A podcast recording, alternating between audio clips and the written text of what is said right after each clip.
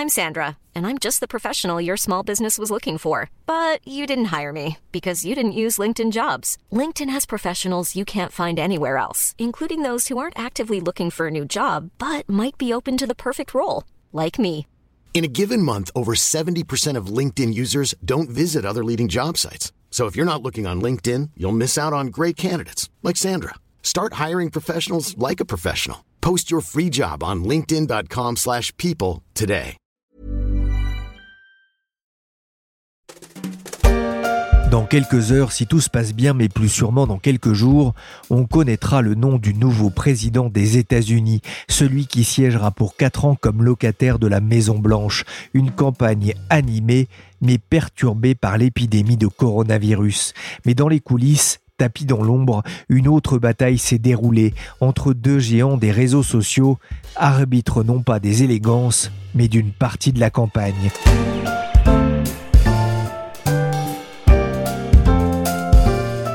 Je suis Pierrick Fay, vous écoutez La Story, le podcast d'actualité des échos, et on va parler aujourd'hui de Facebook et de Twitter et de leur poids dans l'élection du futur patron de la première puissance économique mondiale.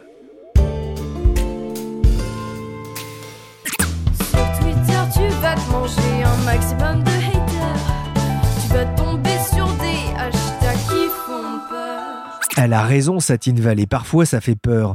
Twitter et Facebook, Facebook et Twitter. En quelques années d'existence seulement, les deux réseaux sociaux sont devenus des incontournables de la campagne présidentielle américaine. Facebook s'est même retrouvé il y a quatre ans au cœur d'un scandale. Cambridge Analytica, accusé d'avoir violé la loi sur la protection des données, comme on peut l'entendre ici sur Euronews. Les données personnelles de 87 millions d'utilisateurs du réseau social ont été aspirées par Cambridge Analytica.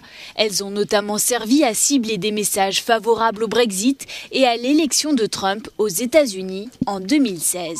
Quant à Twitter, il est devenu un instrument politique aux mains du président américain, arrobase réel Donald Trump, qui en a fait son principal outil de communication, jusque dans son annonce de sa positivité au Covid. Ce soir, la première dame et moi-même avons été testés positifs au Covid-19. Nous commencerons immédiatement notre processus de quarantaine et de récupération. Nous allons traverser cela ensemble.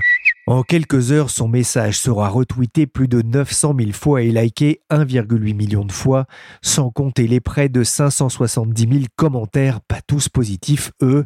Une formidable caisse de résonance pour le président Trump, qui par le passé a pu d'un simple tweet rageur faire décrocher des cours de bourse à Wall Street. Twitter et Facebook. Derrière ces réseaux se cachent deux hommes, Jacques Dorsey et Mark Zuckerberg, deux hommes devenus parmi les plus riches du monde, deux égaux et deux réseaux en campagne, peut-on lire dans un article d'Isabelle Lesniak dans les Échos Weekend, deux groupes qui pèsent lourd sur Internet. Alors, ils pèsent vraiment beaucoup, beaucoup, beaucoup, beaucoup, et euh, bien au-delà des États-Unis. Alors, surtout Facebook, bien sûr, puisque euh, ça reste le premier réseau mondial, loin devant Twitter. C'est en fait 2,7 milliards d'utilisateurs actifs, euh, et donc c'est colossal.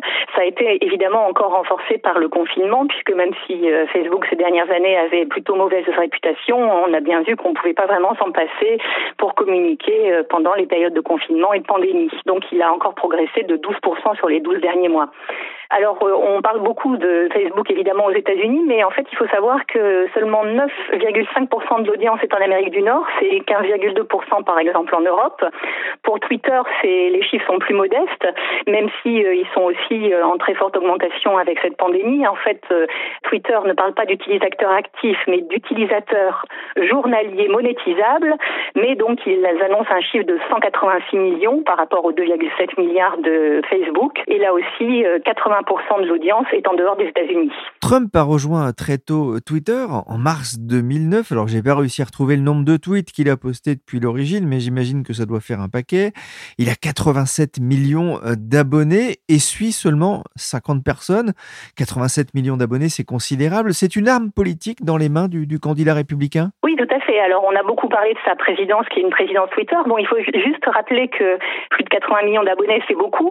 Il, il s'est fait quand même voler la vedette par Obama. Alors évidemment, il doit pas beaucoup apprécier la chose, mais euh, Obama a 123 millions de followers, donc son utilisation de Twitter a été moins polémique, donc on en a moins parlé, mais quand même, euh, en ce qui concerne la popularité, Obama reste la personnalité la plus suivie sur Twitter, loin devant Donald Trump. Alors si on a beaucoup parlé de Trump et de Twitter, c'est parce qu'il en fait un usage forcené. Alors on dit qu'en moyenne, enfin les journaux ont calculé qu'il tweetait neuf fois par jour, surtout le matin au réveil. Ça s'est évidemment accéléré avec euh, la campagne électorale. Et en fait, il utilise euh, deux réseaux. Donc il, utilise son réseau propre, qui est le Real Donald Trump, qui est donc son réseau euh, le plus polémique, celui où il est très engagé, où il envoie des scuds quasiment à chaque message. Et puis celui de la Maison Blanche, qui est beaucoup plus neutre, qui est porté sur des sujets plus institutionnels. Et en fait, quand on fait la combinaison des deux réseaux, il l'utilise vraiment comme un outil pour exprimer ses positions, donc pour quelquefois menacer d'une guerre, pour évidemment très régulièrement critiquer l'opposition, les médias faire passer des messages sur ses priorités, mais aussi parfois euh, pour annoncer à un collaborateur qu'il est viré. Donc c'est un modèle et une utilisation pour euh, manager ses troupes. En fait, euh, il l'utilise tellement que ça a commencé à un peu à lasser les Américains. Selon les derniers sondages, 63% des Américains trouvent que leur président passe trop de temps sur Twitter. Réseaux sociaux, parfois faut quand même se méfier, même si vous n'êtes pas. Isabelle, les réseaux sociaux ont été montrés du doigt aux États-Unis durant la campagne. Pour quelles raisons Alors, on l'a encore vu euh, la, semaine dernière pendant l'audition euh, de Jack Dorsey, euh, de Mark Zuckerberg et aussi donc de Sander Pichai, le patron d'Alphabet, devant le Sénat. En fait, on leur reproche une flopée de choses, d'amplifier les fausses nouvelles, d'encourager la polarisation de la société en étant une sorte de caisse de résonance pour les positions les plus extrêmes.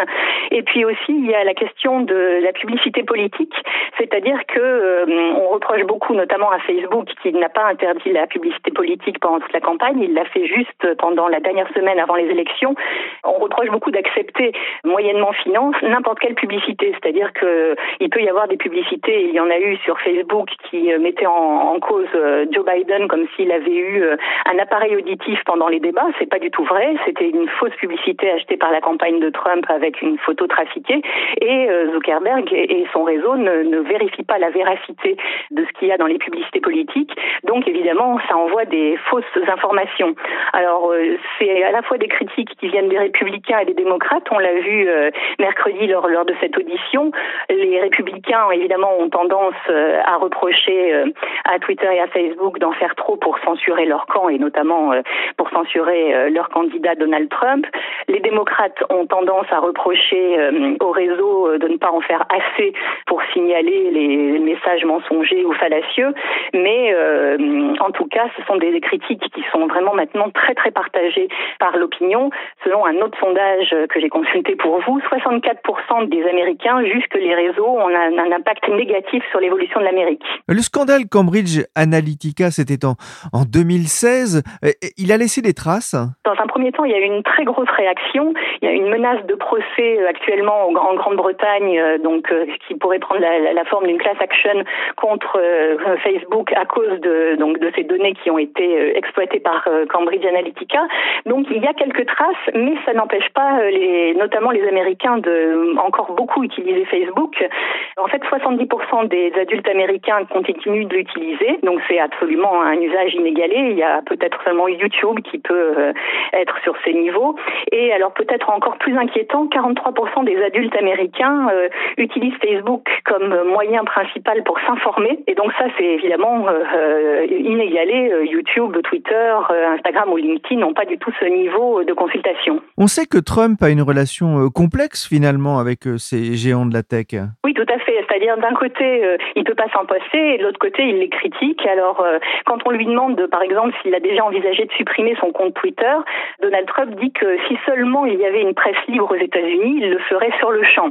En fait, il se sent mal aimé, enfin surtout au départ par les médias traditionnels. Enfin, on se souvient de New York Times, du Washington Post, qui sont pas très tendres à son égard. Donc, euh, il avait trouvé dans, dans ces réseaux un moyen de s'adresser euh, directement au peuple américain. Alors ça, c'est vraiment euh, une chose qu'ont fait tous les présidents depuis la nuit des temps presque. Par exemple, Franklin Delano Roosevelt faisait ses causeries au, coin du feu dans les années 30 et 40. Bon, il utilisait la radio pour euh, s'adresser sans intermédiaire à son électorat. Trump fait un peu la même chose euh, avec euh, les réseaux. Ce qu'il n'a pas aimé du tout, c'est en fait que les réseaux se mettent à signaler certains de ses tweets comme fallacieux, à en retirer certains. Ça, c'est une intervention qu'il ne peut pas supporter. Et donc, du coup, il est passé sur d'autres moyens de communication. En fait, il a lancé une appli d'abord, l'appli Donald Trump, qu'on peut télécharger et qui lui permet de parler directement au peuple. Et puis, il y a un autre réseau qui monte et qui est très prisé de Donald Trump et puis en général de l'extrême droite. Ça s'appelle Parler. C'est un réseau américain qui a été créé en 2018 mais qui euh, est devenu très populaire euh, récemment euh, dans toute l'extrême droite en fait, y compris Marion Maréchal Le Pen. Et en fait, ce réseau, il a une spécificité, c'est que il ne veut pas censurer, il ne veut pas modérer et donc finalement vous avez la garantie si vous postez des messages qui soient antisémites, xénophobes, des appels à la violence, de ne pas du tout être empêché par le réseau. Donc évidemment, c'est une chose que valorise beaucoup Donald Trump. Joe Biden utilise aussi le canal de Twitter qu'il a rejoint en mars 2007, encore plus tôt que Trump. Il a un peu plus de 11 millions d'abonnés, il a une utilisation plus convenable, plus conventionnelle du réseau social, moins polémique que Trump. Vous expliquez que lui en veut plutôt à Facebook? Oui, c'est ça. Alors euh, c'est vrai qu'il a utilisé les réseaux assez tôt et bon, euh, souvent ça lui a permis de poster sur euh, la journée de la Terre, l'égalité entre les hommes et, les femmes, donc c'est nettement moins polémique que son concurrent. En fait, il en veut surtout à Facebook pour deux raisons essentielles. En fait, c'est moins pour la liberté d'information et pour les grands principes que parce qu'il considère d'une part que c'est un repère de conservateurs et donc que ça donne de la visibilité aux arguments de, ses adversaires et aussi euh, il n'a pas supporté euh, les publicités politiques qui étaient euh, celles de l'équipe de Trump, notamment cette affaire d'appareil auditif. Et le moins que l'on puisse dire, c'est que les relations ne s'arrangent pas à l'approche du jour J. Jeudi dernier, le directeur de la campagne numérique de Joe Biden a publié un communiqué rageur contre Facebook accusé de bloquer pendant plus de deux jours des milliers de publicités déjà approuvées. Il est très clair que Facebook est complètement non préparé à gérer cette élection alors qu'ils ont eu quatre ans devant eux à tacler Rob Flaherty. Facebook a évoqué des erreurs techniques. Justement, Isabelle, comment Twitter et Facebook réagissent à ces attaques? Alors, euh, ils ont été tellement critiqués qu'ils ont été obligés en fait de réagir. Donc, euh, depuis euh, quelques mois, disons pour Twitter et quelques semaines plus tôt pour Facebook, ils se permettent de signaler les, messages qui leur semblent les plus fallacieux ou même carrément mensongers. S'il s'agit du coronavirus et de l'élection américaine, ils s'autorisent aussi plus facilement à censurer certaines informations, même si elles viennent de Donald Trump, parce qu'ils considèrent que c'est c'est vraiment très important que les gens soient bien informés sur ces sujets majeurs. En fait, euh, longtemps, Facebook a été très en retard sur Twitter euh, sur ce plan. Il y avait une interview très très intéressante de Nick Clegg, qui est l'ancien vice-premier ministre britannique, rappelez-vous, et qui maintenant euh, en fait un ponte chez Facebook. Il s'occupe, il est vice-président des, des, affaires publiques et il a donné une interview au JDD qui a été vraiment reprise internationalement, très intéressante puisque il donnait pour la première fois les chiffres. Donc il disait que 120 000 postes sur Facebook et Instagram avaient été retirés pour euh, tentative d'entrave à la participation au scrutin. Et euh, ils avaient affiché des avertissements sur 150 millions de fausses informations qui avaient été vérifiées par des médias indépendants. Twitter a été encore euh, plus proactif. il interdit les publicités politiques depuis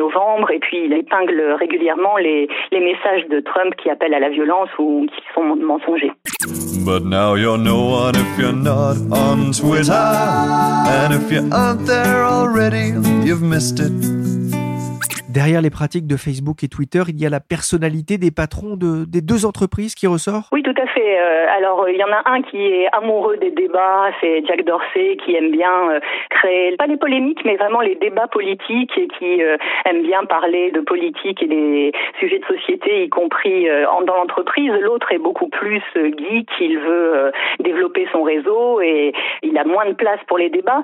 Bon, c'est vrai que tous les deux sont des geeks, ils ont, enfin, ils se revendiquent comme des hackers en fait au départ, mais ils n'ont vraiment pas grand-chose en commun.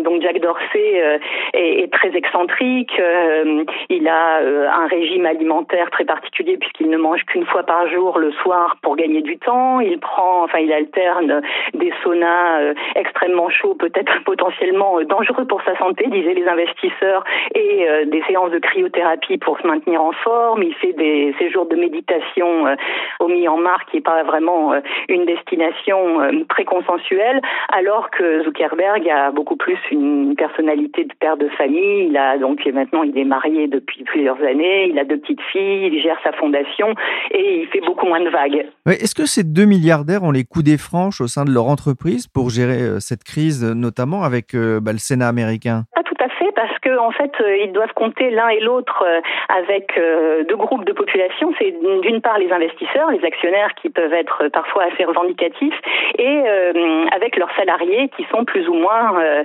alignés derrière euh, leurs attitudes. Alors la situation se présente de façon très très différente pour les deux. Au niveau des actionnaires et du capital, Zuckerberg a seulement 13% du capital de Facebook, mais il a 59% des droits de vote, donc il peut faire un peu ce qu'il veut parce qu'il avait édité des, des, actions, en fait une, une classe spéciale d'actions qui le rend quasiment indéboulonnable, alors que Jack Dorsey a moins de 3% du capital de, de, Twitter, il est que le huitième actionnaire, et il a déjà été euh, licencié une première fois euh, en 2008, donc euh, il sait que il est sur une position, sur une ligne de crête extrêmement fragile et que ça peut se reproduire à n'importe quel moment. Alors en revanche, Dorsey peut en fait compter sur le soutien assez général de ses salariés. On l'a vu cet hiver lorsqu'il était mis en cause par un investisseur qui lui reprochait de ne pas assez bien gérer l'entreprise, il a eu quand même beaucoup de messages de soutien de ses salariés. En revanche, euh, chez Facebook, c'est plus compliqué parce qu'il y a un décalage énorme entre euh, les positions des salariés qui sont plutôt démocrates et euh, ce qu'ils considèrent en fait une connivence de leur patron avec le camp républicain. Et donc, ça commence à faire sérieusement grincer des dents. Il y a même des gens qui ont démissionné pour protester contre cet état de fait. Comment est-ce que Facebook et Twitter se préparent pour la nuit de l'élection, la nuit du 3 novembre? Ce sera potentiellement une nuit très chaotique parce que donc on aura les résultats sans doute assez tard. Il faut compter avec le vote par correspondance. Ce sera peut-être serré dans certaines régions du pays. Donc, comme on n'aura pas forcément les résultats très vite, ça laisse évidemment beaucoup de temps pour les débordements. Et puis, on ne sait pas si jamais Trump n'est pas en tête, est-ce qu'il va reconnaître sa défaite? Donc, les deux réseaux sociaux en fait ont mis en place des outils pour éviter les débordements dans cette période d'incertitude. Donc Twitter, bien sûr, euh, a, dit depuis longtemps euh, qu'il retirerait les messages, euh, y compris des candidats, s'ils appelaient à la violence ou s'ils augmentaient les incertitudes. Facebook aussi prend la situation très à cœur. on leur avait beaucoup, on lui avait beaucoup reproché à Facebook d'avoir mal réagi dans des situations d'extrême violence politique ou religieuse par le passé au Sri Lanka et au Myanmar. Donc là, ils ont mis en place des outils, notamment pour réduire la vitesse de diffusion des posts qui seraient euh, polémiques avant qu'ils ne deviennent trop viraux, pour changer les algorithmes aussi pour que euh, ce qu'on voit, ce qui s'affiche sur le mur euh, soit moins polémique, et puis carrément pour supprimer les messages s'il y a lieu. Facebook a donc pris des mesures pour réduire les risques liés à ce scrutin, mais son patron Mark Zuckerberg se défend aussi en évoquant l'importance de la liberté d'expression. Cette question est au cœur des attaques contre les réseaux sociaux? C'est tout le, problème de la section 230. Euh, Donc, elle a, elle a été au centre euh, de cette audition euh, au Sénat la semaine dernière. Alors, cet article 230, cette section 230, exempte en fait depuis 1996 les, les services en ligne. Donc, on appelait ça les services informatiques en ligne à l'époque, mais donc ça s'applique à, Twitter et Facebook de toute responsabilité dans ce qu'ils postent. C'est-à-dire que contrairement aux médias traditionnels, aux journaux, ils peuvent poster des choses en étant seulement hébergeurs. Ils ils peuvent retirer les messages quand on leur signale qu'ils sont problématiques, mais sinon, ils n'ont pas de responsabilité légale dans ce qui est posté sur la plateforme. Alors, Trump, Biden, Bernie Sanders, enfin une grande partie de, la classe politique veut amender cet article, cette réglementation, en disant que il faut les tenir responsables, les réseaux sociaux, de, de ce qu'ils postent. En fait, euh, évidemment, les patrons, les trois patrons, en fait, Zuckerberg, Dorsey et Pichai, euh, se sont livrés euh, mercredi dernier devant le Sénat à, une défense de cet article 230 en expliquant que c'était fondamental pour maintenir une liberté d'expression et de diversité d'opinion aux États-Unis. Et Zuckerberg a été encore plus loin. Il a dit que cet article 230, c'est aussi une des raisons pour lesquelles les États-Unis pouvaient être en avance au niveau technologique, c'est-à-dire que sans cet article 230, il n'y aurait pas eu de Twitter, il n'y aurait pas eu de Facebook, il n'y aurait pas eu de Reddit, et les États-Unis n'en seraient pas là, euh, là où ils en sont aujourd'hui, à avoir un leadership mondial sur les réseaux d'information. Donc ça, ça a peut-être euh, fait réfléchir euh, les sénateurs, même républicains. Qui sera le prochain président des États-Unis? Si l'on ne sait pas encore qui sera le vainqueur, il est possible qu'on connaisse déjà le nom du perdant, ou plutôt des perdants. Les réseaux sociaux ont une nouvelle fois de fortes chances d'être accusés par le camp du candidat malheureux.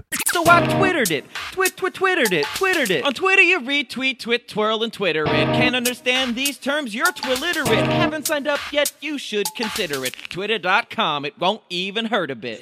Mais comment en est-on arrivé là? Comment ces réseaux ont-ils pu prendre une telle importance lors de ces élections? J'ai appelé Anne Désine. Elle est professeure à l'université Paris-Ouest Nanterre et elle m'a expliqué qu'il y avait un avant et un après Trump Alors, je pense que les réseaux sociaux ont toujours été un petit peu plus nombreux aux États-Unis. En tout cas, les États-Unis sont en avance sur nous, mais je pense que le coup d'accélérateur, ça a été Donald Trump. Il est arrivé à la présidence avec tous ses followers qu'il avait acquis lorsqu'il animait l'émission de télé-réalité The Apprentice. Et donc, très, très vite, il avait 70, 77 millions de followers sur Twitter, un petit peu moins sur Facebook, mais des chiffres absolument incroyables. Et en fait, au début, il y a eu un contraste terrible parce que le malheureux Joe Biden avait 5 millions, 10 millions de, followers, alors que Trump, ses chiffres, c'était des dizaines de millions. Les politiques ne se contentent plus de Facebook ou de Twitter. Ils investissent aussi des réseaux comme TikTok ou carrément des jeux vidéo, à l'image d'Alexandria Ocasio-Cortez qui a participé à une partie de jeu Among Us sur le réseau Twitch, comme on l'entend ici. Oh my goodness, thank you all so much for joining my first ever Twitch stream. I guess I hope it's not the last.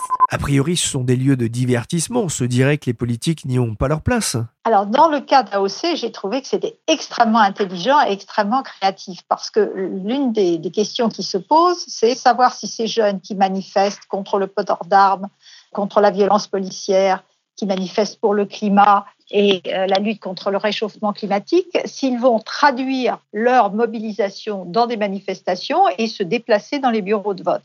Et donc, donc AOC, puisque c'est comme ça qu'on l'appelle, Alexandria Ocasio-Cortez, a commencé à jouer et puis elle en a profité. Elle a distillé tout un tas de messages sur c'est important d'aller voter, allez voter. Euh, si vous cliquez là, vous aurez toutes les règles. Voilà comment vous faites pour vous inscrire. C'est-à-dire qu'elle a transformé ce jeu en leçon d'éducation civique et j'ai trouvé que c'était vraiment bien. And please again, make sure that you register to vote. Make your plan to vote. If you can, vote in person. If you prefer, vote by mail. But let's do this. Si vous le pouvez, voter en personne. Si vous préférez, votez par correspondance. Mais faisons-le. Son direct, qui a duré trois heures, a enregistré 440 000 vues selon le HuffPost.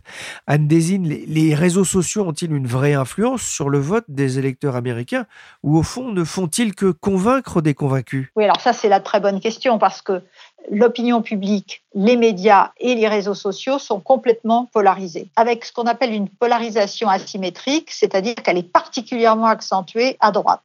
Et à droite, il y a une sorte de chambre d'écho, c'est-à-dire que une nouvelle de préférence fausse va être lancée soit par le président, soit par Fox News, soit par Rush Limbaugh sur sa radio, soit par un des sites complotistes du type Alex Jones, et va être repris par tous et va tourner en boucle. Ce qui fait qu'en fait, cette nouvelle va presque acquérir un semblant de légitimité alors qu'elle est totalement fausse. Alors ça veut dire que les réseaux sociaux ne servent pas à informer, ça c'est clair. Ils ne changent pas beaucoup d'opinion parce qu'ils s'adressent à des déjà convaincus euh, qui vont d'ailleurs se radicaliser et devenir de plus en plus extrémistes en fonction, ça c'est la règle classique des bulles cognitives, ils ne sont confrontés qu'à des nouvelles qu'ils vont aimer et qui les poussent un petit peu à droite en l'occurrence, et ça servira plutôt à galvaniser les troupes, la fameuse base de Trump, qu'à trouver de nouveaux clients. C'est ce qui va les pousser euh, à aller voter en fait et à se déplacer. Exactement, c'est pour être sûr qu'ils vont venir au meeting de Trump pour attraper le Covid et qu'ils vont se déplacer pour aller voter. Alors utiliser les réseaux sociaux pour véhiculer ses idées, faire passer des messages en soi, c'est pas un problème. Si je comprends bien, le souci vient surtout de la prolifération des mensonges et des théories complotistes dans la campagne sur les réseaux? Oui, parce qu'en fait, si on s'arrête un instant, les réseaux sociaux, pour un candidat qui démarre en politique, qui n'est pas connu, qui n'a pas ce qu'on appelle de name recognition, son nom n'est pas connu, c'est un bon moyen pour se faire connaître parce que cela ne coûte pas cher. C'est aussi un bon moyen pour collecter des informations sur ses électeurs, de collecter des petites euh, contributions. Même chose s'il veut faire des publicités politiques qui sont non seulement autorisées aux États-Unis mais omniprésentes. Il peut le faire pour beaucoup moins cher qu'à la télévision. Donc, quelque part, au début, euh, on a pu considérer que c'était un outil plutôt démocratique. Le problème est venu lorsque les politiques, et Trump en particulier, ont menti de façon systématique. Il faut savoir que Trump a déjà proféré plus de 20 000 mensonges. Au début, il était un petit peu timoré, c'était cinq mensonges par jour, mais depuis que la procédure de destitution a échoué, grâce à l'attitude peu recommandable des sénateurs républicains, il n'hésite pas à proférer dans une interview avec un de ses camarades conservateurs, Sean Hannity, jusqu'à 67 mensonges en une heure. Donc, c'est là qu'est le problème. Et le, problème étant dû au fait que les réseaux sociaux, alors à la fois parce que c'est difficile, mais aussi par prudence, euh, se mettent la main sur le cœur en disant mais nous ne pouvons pas contrôler parce que la liberté d'expression, parce que le premier amendement. Or, c'est un alibi, parce que le premier amendement interdit à l'État de porter atteinte à la liberté d'expression. Le premier amendement ne dit rien sur les acteurs privés comme les réseaux sociaux. Facebook, Twitter ont commencé à sévir contre certaines informations euh, fausses. On en parlait, mais est-ce que cela pose justement un risque juridique lié à ce premier amendement aux États-Unis? Est-ce qu'on peut se retourner vers eux? Alors, il y a eu un bon exemple qui est lorsque donc cette fameuse euh, conspiration de droite a essayé de publier dans le New York Post une sombre histoire d'ordinateur du fils de Biden qui aurait été abandonné et qui comprendrait des choses compromettantes. Rien n'est avéré, a priori c'est un mensonge de A à Z. Et Jacques Dorsey, donc le PDG de Twitter, a décidé d'interdire que l'on retweete cette contre-vérité. Parce qu'il euh, y a une étude très intéressante du MIT qui montre que, alors je ne sais pas si c'est intuitif ou contre-intuitif, mais les mensonges circulent beaucoup plus vite beaucoup plus loin que la vérité. Et les mensonges sont impossibles à rectifier. C'est-à-dire quand bien même il y a ensuite une rectification, la personne qui a été confrontée au mensonge va se souvenir du mensonge et pas du tout de la rectification. Un exemple qui est très très connu sur le lieu de naissance d'Obama. Alors qu'Obama, en son temps, avait publié son acte de naissance sur Internet et Urbi et Orbi, encore 40% de républicains qui sont convaincus que Obama est né au Kenya. Donc ça montre bien la difficulté de, rectifier. Oui, on comprend bien effectivement hein, le poids de ces informations euh, fausses et la nécessité aussi de, sévir là aussi bah, pour préserver une certaine idée qu'on peut se faire de la démocratie. Mais est-ce que euh, finalement en sévissant contre euh, certaines informations, on ne, pose pas un risque juridique lié au premier amendement aux États-Unis? Alors, dans mon histoire de New York Post, les sénateurs républicains qui ont auditionné les, PDG des réseaux sociaux aujourd'hui ont beaucoup reproché à Jack Dorsey et Ted Cruz a littéralement insulté le malheureux Dorsey en disant qu'il avait fait de la censure, qu'il censurait le président, mais que par contre, lorsqu'il s'agissait de l'autre camp, il laissait circuler toutes les, les vérités, etc. Donc, c'est très, très dangereux. Et c'est vrai que personnellement, j'ai été assez étonnée que Dorsey interdise retweet. Personnellement, je pense que c'était une bonne idée, mais il a eu beaucoup de, retours de bateau. Il n'est pas certain qu'il le refasse. Alors, est-ce que c'est de la censure? C'est difficile. En fait, il faut voir que l'Internet s'est développé sur une vision libertarienne. Hein. Un dénommé John Barlow qui a créé euh, un groupe qui s'appelle Electronic Frontier Foundation, la fondation pour la frontière électronique. Et c'est une vision très idéalisée. Le cyberespace est parfait, chacun peut s'y exprimer, etc., etc. Bon, qui n'est pas tout à fait la vérité. Et donc, à chaque fois qu'on demande à ces acteurs de l'Internet et aux réseaux sociaux de se livrer à un semblant de contrôle, de modération, etc., ce qui est très compliqué et ce qui risque de leur attirer des retours de bâton, ils ont la possibilité assez facilement de s'abriter, de se draper derrière la Libye du premier amendement. Je parlais tout à l'heure avec Isabelle Lesniak de la section 230 qui exonère les réseaux sociaux de responsabilité concernant les propos de leurs utilisateurs. Que se passerait-il si cet article devait sauter aux États-Unis? À l'origine, la section 230 de la loi sur les communications visait à protéger un peu les réseaux sociaux. Mais c'est l'interprétation par les juridictions fédérales qui ont transformé cette section en, en fait une immunité totale pour les réseaux sociaux. C'est-à-dire que si Facebook sait pertinemment que quelque chose est faux et ne fait rien, il ne peut rien se passer grâce à la section 230. Alors, ce qui était intéressant dans les auditions, c'est que euh, les républicains donc attaquaient les réseaux sociaux parce que de temps en temps, ils mettent un petit panneau en disant ceci est faux, faites attention, allez voir tel site sur le droit de vote. Et les démocrates, de leur côté, étaient euh, très fâchés parce qu'ils considèrent que Dorsey et Zuckerberg ne font pas assez pour retirer justement des informations qui sont fausses. Et c'est vrai qu'il y a énormément d'informations fausses. Donc ça, c'est le contexte. Donc réformer la section 230, ça va être très très compliqué parce qu'il faudrait quelque part réinstaurer un semblant de responsabilité euh, des acteurs du net, de façon à ce qu'ils fassent un peu de modération, un petit peu de nettoyage mais pas trop. Donc c'est assez compliqué et en plus ça intervient dans un contexte où la Cour suprême a une interprétation pratiquement fondamentaliste du premier amendement, que ce soit en matière de financement des élections ou en matière de liberté sur Internet. Donc ça m'étonnerait qu'il y ait à court terme une réforme de cette section 230. La campagne américaine est quasiment euh, terminée. On va bientôt euh, rentrer euh, dans la campagne présidentielle en France pour 2022. Est-ce que l'on peut déjà s'inquiéter euh, justement de, l'arrivée de ces pratiques mensongères sur les réseaux sociaux euh, pour la campagne française de 2022 Il y aura certainement des mensonges, mais je, ne suis pas trop pessimiste parce que la polarisation est beaucoup moins poussée en France qu'elle n'est aux États-Unis. Et puis, euh, nous n'avons pas l'équivalent de cette impunité totale de la section 230. Même s'il est vrai que quand le Conseil constitutionnel a retoqué une partie de la loi Avia, ce n'était pas une bonne nouvelle. Mais je pense que c'est un petit peu normal. C'est un, sujet compliqué, un sujet assez nouveau, et il va falloir prendre du temps pour réfléchir à la façon de mettre un petit peu d'ordre euh, sans entraver la libre expression. Je, pense qu'on va avoir droit peut-être à un groupe de travail ou à une commission ou à un rapport, et ce ne sera pas une mauvaise chose.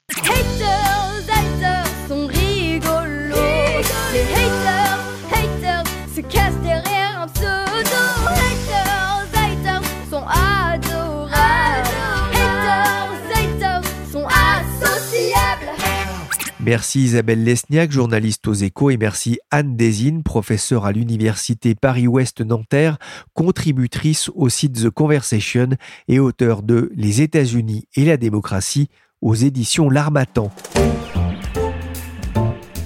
La story s'est terminée pour aujourd'hui. Vendredi, je reviendrai avec mes invités pour un bilan économique des années Trump à la Maison Blanche. L'émission a été réalisée par Willy Gann, chargé de production et d'édition Michel Varnet.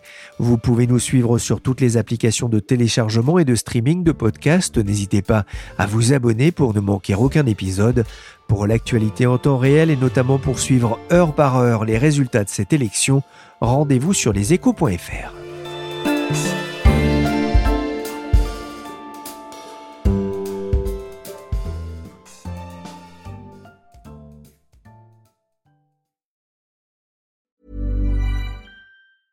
Hey, it's Danny Pellegrino from Everything Iconic. Ready to upgrade your style game without blowing your budget? Check out Quince. They've got all the good stuff shirts and polos, activewear, and fine leather goods, all at 50 to 80% less than other high end brands. And the best part? They're all about safe, ethical, and responsible manufacturing. Get that luxury vibe without the luxury price tag. Hit up quince.com slash upgrade for free shipping and 365 day returns on your next order. That's quince.com slash upgrade.